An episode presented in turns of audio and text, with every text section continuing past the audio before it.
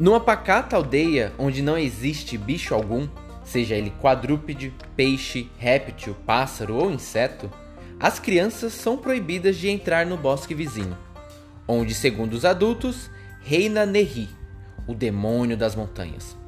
Quem se embrenhou por lá não voltou, ou então voltou avariado. Bom, é com essa introdução do livro De Repente nas Profundezas do Bosque de Amos Oz que inicio aqui o Historiando. Esse podcast que eu acabei de inventar só para colocar em prática as minhas aulas de oratória. A ideia aqui é trazer a leitura de textos, livros ou qualquer coisa que eu achar interessante e quiser compartilhar. Então, bora pro primeiro episódio.